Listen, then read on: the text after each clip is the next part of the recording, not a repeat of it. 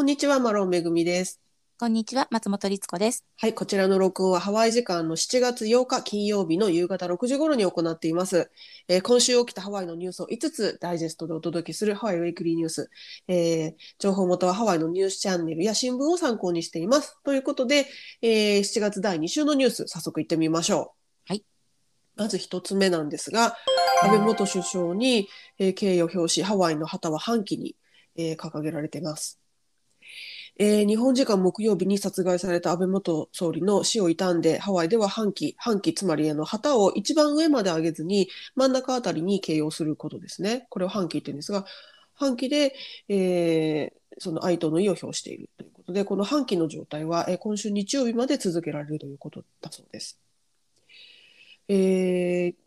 今回の、えー事件にさえ関して、デイビッド・イゲハワイ州知事も、えー訃報を聞いて打ちのめされたというふうに語ってまして、えーコメントを、えー紹介したいと思うんですが、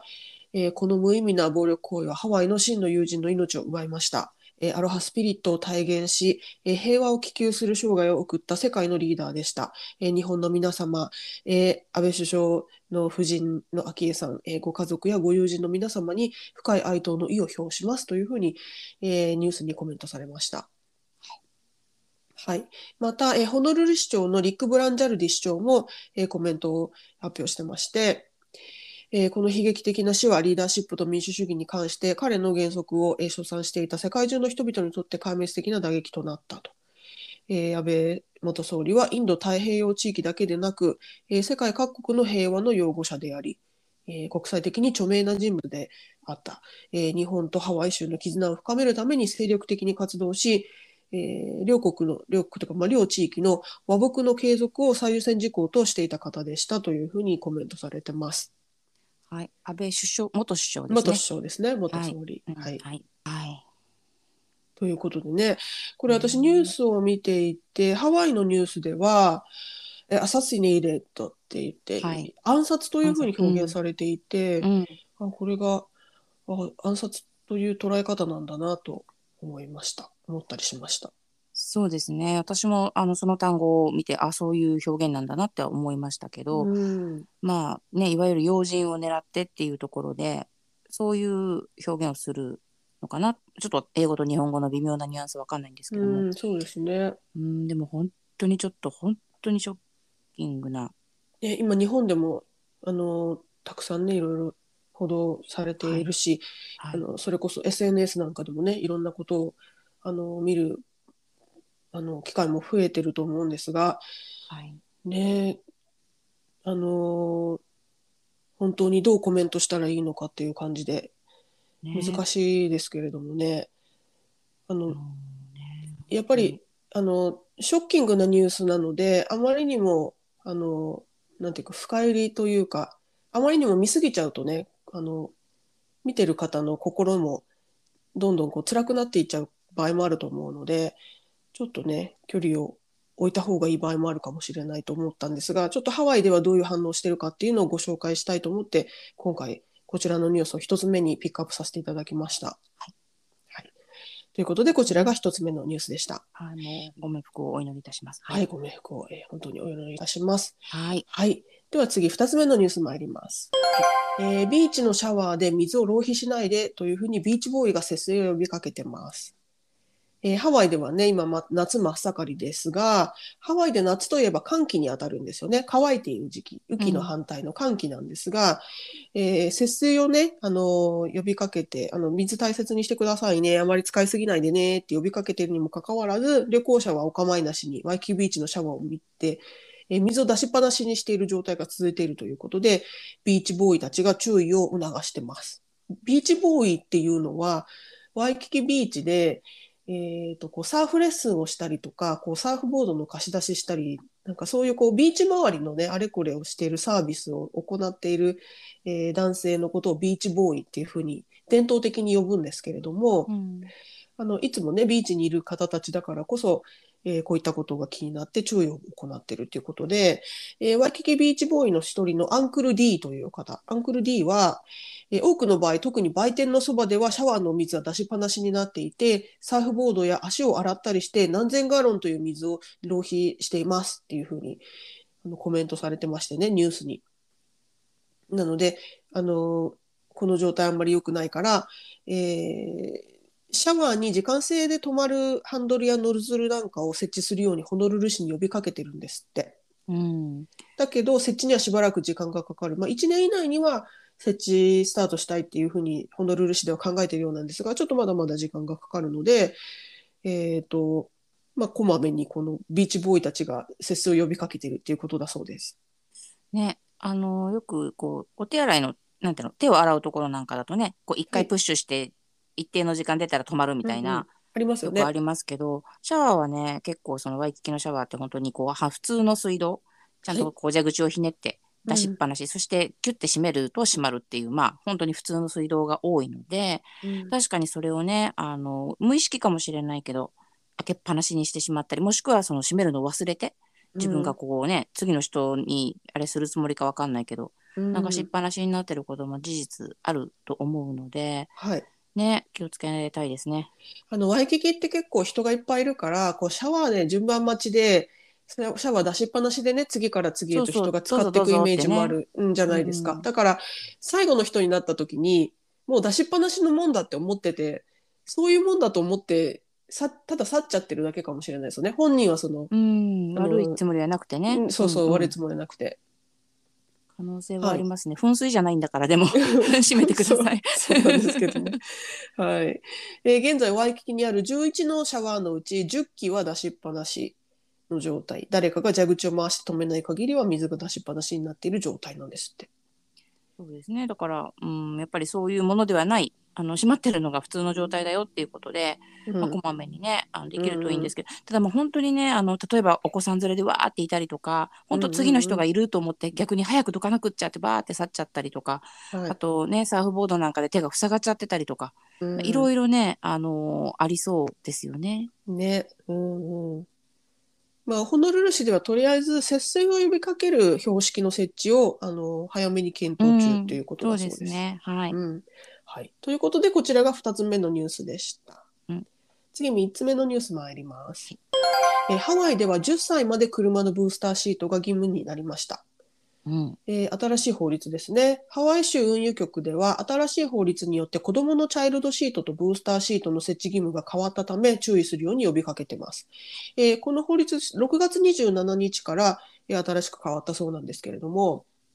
えーこれまでの法律では7歳以下の子どもが自動車に乗る際にはチャイルドシートまたはブースターシートの着用義務がありました。はいですが新しい法律では10歳までに引き上げられたんですね。なのでうん10歳のお子さんまではブースターシート必要ですよっていうことですね。さらにえ2歳未満の子どもはハーネス付きの後ろ向きのチャイルドシートを、えー使用する必要があります。また4歳まで2歳から4歳の子どもはハーネス付きのチャイルドシートこれは後ろ向きじゃなくてもいいんですけれどもチャイルドシートである必要があるとだからブースターシートじゃダメですよってことですね。なるほど。うん、で、えーこの、えーチャイルドシート及びブースターシートの着用義務を違反すると、えー100ドル以上の罰金が課せられるほか、安全クラスに出席する必要があるそうです。気をつけないといけないですが、あでも10歳って結構ね、大きいですよね。はい、日本で言ったら小学4年生うとん。かですもんね。ね、うん。でしかもやっぱりこっちのね、まあ、あのお子さんってもっと大きかったりうん。体格的にね、するので、うん。10歳でも結構こうシートベルトまあブースターシートベルトはもちろんブースター？はい、窮屈そうだなってイメージしちゃいますけどね。どうして引き上げられたんだろうーん、なんか身長とか体重で制限した方がいいような気がしますけどね。うねなんか前の時はあった気がするんですよ。7歳の時も、うん。ただし体重が何キロ以上ならいいよみたいな。なんかなかったかな、うんちょっとねちゃんと調べないといけないですが。ただやっぱりそのた一番ねあの心配なのは旅行にき旅行で来てレンタカーを借りてでお子さんはい。が小学校の例えば3年生4年生ぐらいだったら、うん。チャイルドシートっていう頭って多分ないと思うんですよね日本の方。うんだけどこちらのルールで例えばそれで何かしらトラブルになっちゃったりする可能性もあるということなので、いちょっとね事前にいろいろ調べておいた方がいいですね。そうですね。まあ、レンタルできると思うので、うんレンタルをね、忘れないようにって感じですかね。ねうん。ということで、こちらが3つ目のニュースでした。はい次4つ ,4 つ目のニュース参ります。うんえー H マートがパールシティにオープンします。はい。はい、人気の韓国系スーパーマーケット H マートなんですが、こちらが7月22日にオアフ島のパールシティにオープンするそうです。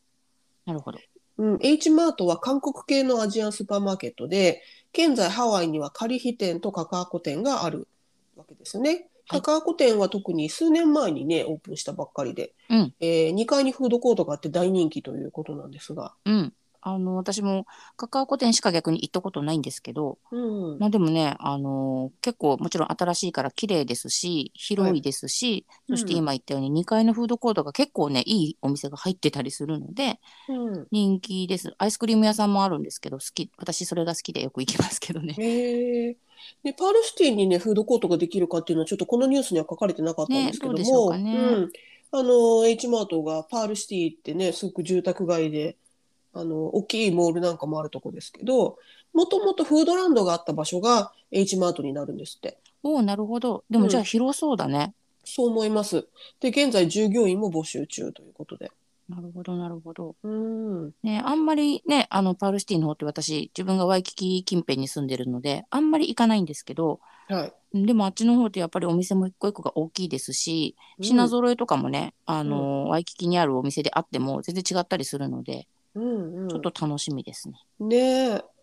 あのー H マートってハワイだとすごく、でも特にカカアコ店なんかおしゃれな雰囲気じゃないですか。うん。あの、私が住んでるオレゴンにも H マートってありまして、はい。でもすっごいド、ドローカルスーパー、ローカルっていうか、まあ、ド、ドアジアンスーパーですけどね。まあ、多分あの、立地、場所にもよるし、あとそのね、うんできた年数、新しいっていうのもあると思いますし、まあね、特にカカアコもやっぱりね、新しいおしゃれな街だから、カカアコに合わせて作ったんでしょうけどね。かもしれません。ただね、うんなんか、あの、主観ですけど、なんか本当物によってね、めちゃくちゃ高いものもあるんだよね。こう他のスーパーと比べてね、野菜とか。とえ、え？みたいな。だけど、びっくりするぐらい安いものもあったりして、え、もやし安っ？みたいな。だから、あんまりあの、ここが安いからあっち行こうとかってホッピングしないタイプなんですけど、はい。H マートはね、そういう意味ではいろんな意味で要チェックだなと思って おります。そっか全部が安いわけじゃないけど安いものはすごい安いみたいな。なんかね、そう、だから相場を知ってないとね、あの、あれなんです。まあね、いちいちあっち行ったりこっち行ったりしないですけど、うんうんなんかね、H マートってそういうイメージがございます。へえ面白いですね。うん最近行ってないけどね、そういえば。はいはい。ということでこちらが4つ目のニュースでした。はい。えー次最後5つ目のニュース参ります。はい。えー鳥鶏に餌を与えないでの標識が登場したということだそうです。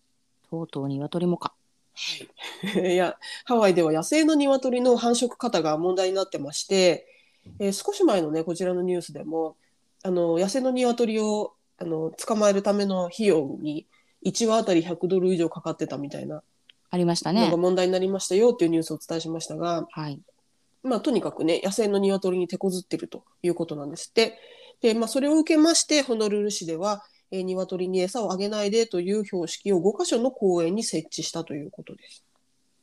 あの、鳩にね、鳩とはまあ言わないですけど、要はバードに、鳥にはい餌あげないでねっていうのは結構いろんなところにあるんですよ。うん本当に野生の鳩がすごいので、はいそれを餌付けしちゃうととんでもないことになるっていうのはね、見ますけど、うんもう鶏に特化したんですね、今度は。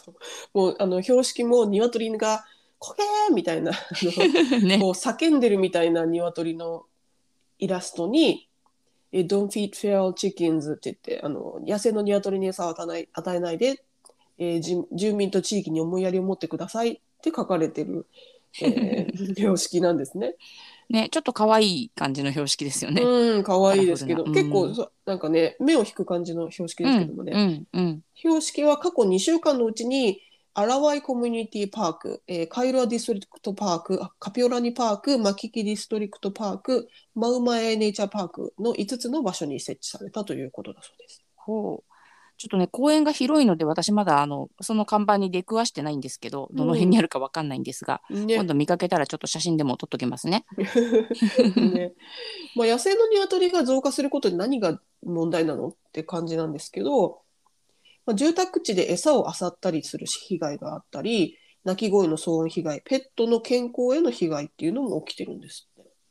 あ、なんかあの都会のカラスみたいなイメージかな。うん、多分そういう感じじゃないですかね。うん日本の都会のカラスみたいな。うん、うん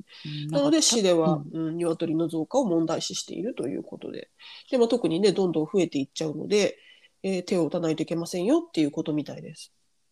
まあ確かにね一匹捕まえるのにうんぬんってそんな追っかけっこしたら絶対叶うわけないですし、うん、あの前も言ったかもしれないですけどやっぱりパンデミックですごく増えてるのは私も感じるんですよね。公園でひよこがピーピーしてるのも前より絶対見かけるようになりましたし、うん。まあ、一番パンデミックで人が歩いてない時はカラカウアを鶏が堂々と歩いてるのも何回も見ましたし ちょっとかっこいいけど、ね。なのでうんだからまあねあのどうなんだろう。人間が餌をあげてたっていう感じは私は印象なかったんですけど、ううん。んねえわかんないですけどね。ね、なんかこうねあもらってるっていうよりもこう自分たちで探してそれこそね漁ってるっていうイうんメージですけど、特にあの日本と違ってハワイって公園でも道端でもあのゴミ箱があるじゃないですか。はいはい。でそういうところからやっぱりあの餌をね漁ってしまうっていう、まあ、それが散らかって問題になるっていうのもあるし、えーこういったね鶏みたいなこういった動物がどんどん増えて増えすぎちゃうっていうことにもつながるのかなって思ったりしました。だからまあ本当にあの日本の都会のカラスと同じですよね。それで一時ね、あのしっかりゴミのなんていうんですかゴミをプロテクトするみたいな、うん、網かけたりね、うんなんかありましたけありましたどもんね。うんまあねなんかこういうのも本当にねいたちごっこなのかなという気もせんでもないですけれども、うん一応ねあた新たな試みとしてどれぐらいの効果があるのか、ね、ね、見て検みましょう証されるんで。しょうね。はいうんということで、こちらが5つ目のニュースでした。はい、えー今週5つのニュースご紹介しました、えー概要欄にソースのリンクを貼っていますので、ご興味のある方はぜひご覧ください。はい、はい、ということで、今週もご視聴どうもありがとうございました。ありがとうございました。はい、さようなら。さようなら。